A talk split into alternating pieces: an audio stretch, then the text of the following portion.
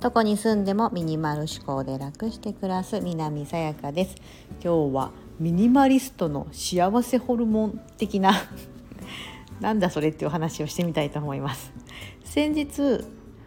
あの先日というか昨夜ですね。あのアメリカ時間だと昨夜ちょうど1日前なんですけどもえっ、ー、と同じ整理収納アドバイザーの渚さんっていう日本の福岡の方にお住まいの渚さんと一緒にライブをさせていただいてあもしまだ見ていないいたあまだご視聴いただいてない方がいたら是非ご視聴いただければと思うんですがそこでなんかちょっと私なんか幸せホルモンの話をしたんですね。でもそれ渚さんのチャンネルだったんでちょっと私の方でも言ってみようかなと思ったんでちょっと皆さんにシェアしたいなと思ったので幸せホルモンとは何ぞやってお話をしたいと思います。もうご存知の方もいらっしゃるかもしれませんが代表的な幸せホルモンって3つありまして1つがオキシトシン2つ目がセロトニン3つ目がアドレナリンっ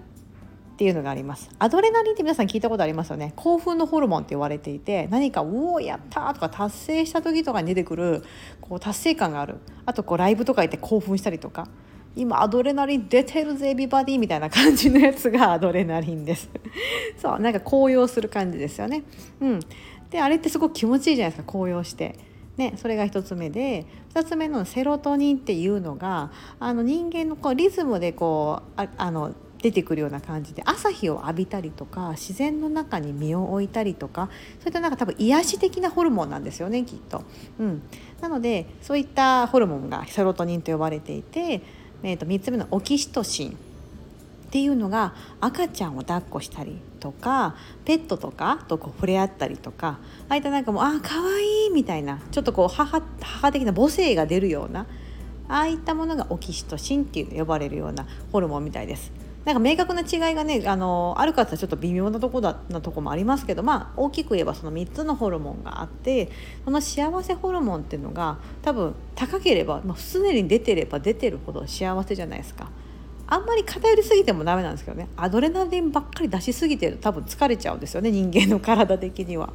ですしあんまりオキシトシンばっかり感じすぎててもこう何かこう可愛い可愛いばっかりになっててあんまりこう達成感がなかったりとか、うん、しちゃってたりあとなんだろうほらあの可愛い可愛いだとやっぱり何かこう対象物がありますよね必ず、うん、なのでそういったものがないといけなかったりすると思うのでなんかその3つのホルモンをバランスよくこう常に感じられるそれが高められていけたら人間ってすごく幸せを感じやすいっていうのがあるみたいなんですね。私もなんか最近これ知ってあなるほどなと思っててもともとその3つのホルモンは聞いたことがあったんですけどあまり意識して普段からあのやってなかったというかこれそれをこう高めていこうとは考えてなかったんですけど私の場合でいけば3人子供がいておちびがまだ2歳ってこともあってまだ赤ちゃんがちょっと卒業卒業したぐらいな感じなんですよね。まだ抱っこひょいっと片手で抱っこできるしなんかこうまだ肌とかももちもちふわふわしてて赤ちゃん臭みたいなこうベビー臭みたいなまだ感じられたりとか抱っこすればこうほわっと優しいあ可愛いなみたいな感じになれるんですよねだからそれでこうアキシトシンって多分普段から感じれてるんですけどアドレナリンってあんま感じてないなって思ってるんです。というのはあの普通のこう子育てしてる母であってあのあんまりこう達成感みたいなのってやっぱ普段の生活でって感じられないんですよね。以前はこう仕事をしてたのでサラリーマンとして仕事をしてたので何か目標を達成したらよしやったぞとか昇格したぞとかなんかみんなでチームの目標を達成したとかなるとやっぱそれだけアドレナリンが出たりとかみんなで喜び合ったりとかあると思うんですね。で私あんまり特にこうこれといったスポーツをしないので例えばマラソンでバーって走ってフルマラソン完走したみたいなこともアドレナリンが出ると思うんです。あのスポーツされてる人とかって結構こういうの出やすいと思うんですけどそれもあんまりなくてこれは結構意識していかないとあのできないことだったりするので今ああの娘と一緒にダンス習いに行こうかなとかあのヒップホップとかのああいうストリートダンスみたいなのが昔私やってましたね学生の時に。そういったのをちょっとやってああいうのってすごくこう興奮っていうかこううわってこう体を動かしたりとかしてちょっとこうそれなりにこうパッと決まったりしたら自分でアドレナリンが出るってこう昔のこう 覚え的にあるので昔ねちょっとやってたんですよ。こう見えて チーム組んだりとかしてねショータイムとか出たりしてたんですこう見えてはい なんでそれがアドレナリンでそれを高めていかないとなとか。うん、だからこう目標達成するとかっていいですよねだから自分の中でそういった別にダンスとかじゃなくってもある程度こうここまでやろうって目標を決めてそれをこう乗り越えるとか勉強とかでもいいと思うんですよ。うん、何かこう資格試験に取るとか。ね。そういったことを意識してちょっとやってみるとか。っていうのもいいですよね。なんか目標があってやっているっていうのはすごくあの自分の糧になりますし知識は誰にも奪われないことなので、うん、それがアドレナリンホルモンですね。最後のセロトニン。これ私最近不足してたと思って。あの結構在宅ワークって形で家にいることがすごく多いので午前中とか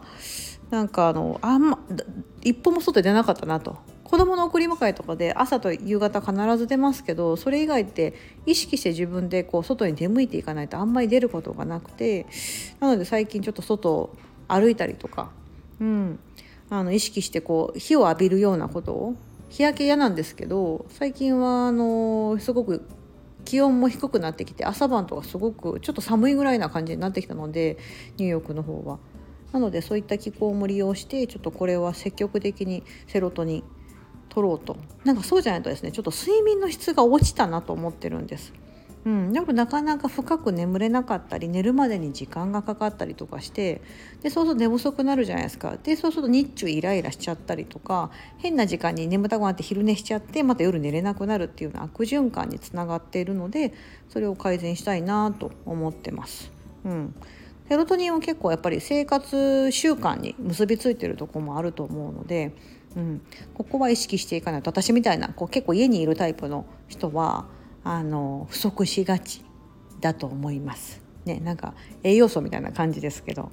なんかあんまりホルモンって意識しないとそうやってこう自分から働きかけないと思うんです。食事でこうビタミン取らなきゃとかタンパク質取らなきゃってやると思うんですけどそれと同じぐらいこういった幸せホルモン今言った三大ホルモンってすごく大事なことでこれがバランスよく普段から感じれてる人ほど幸福度が高いって言われてるんですよね。うん、なんか幸福度が高ければ別に貧しかろうがそんなになんだろううん、あのなんかあんまイライラしないと思うんですよね今に満たされてるというか今の環境に満たされたりとかしてると思うのでなんかそういったホルモンを高めていきたいなっていうのでやっぱその3つ大事だなってことをですねこの間渚さんとそのライブしてて改めて思ったんですね。渚さんからなんか質問を受けたのが多分そのオンオンとオフの切り替えみたいなことでどうされてますかって聞かれたことに関して私なぜか幸せホルモンで返したんですけど あのなんかすごくそこを伝えたかったんですよね。なんかそのオンとオフの切り替えができないのもやっぱあのそのオンの状態が続いててオフになれないってことが一番原因だと思うんですよ。あとはずっとオンオフになりすぎててやる気スイッチが入らないオンにならないっていうそのどっちかですよね。うん、なんですけどなんか普段がそうやってふわふわ幸せな気持ちでいるとやりたいこともスッとできると思いますしややらなきゃいけないことああすいませんやらなくてもいいことがあの多分分かるな分かってくるようになるんですあこれ私やっても別に幸せじゃないやりたくないと思ったらペッて切れたりするんですよね。なんかなんか結構その自分のホルモンバランスっていうか結構体調にもいるじゃないですか。そういったことってすごい大事だなと思ったでそのお話をちょっとしてたんですけどなんかちょっとあの質問に対しての答えになってなかったかなと思いながらもあの結構これって知らない方もいるのかなと思ったり渚さんも「ああなるほど」みたいな感じでおっしゃってたんで、うん、皆さんにもちょっと私のチャンネルの方でもお伝えしたかったです。はい今日はそんな幸せホルモンのお話でした本日も素敵な一日をお過ごしください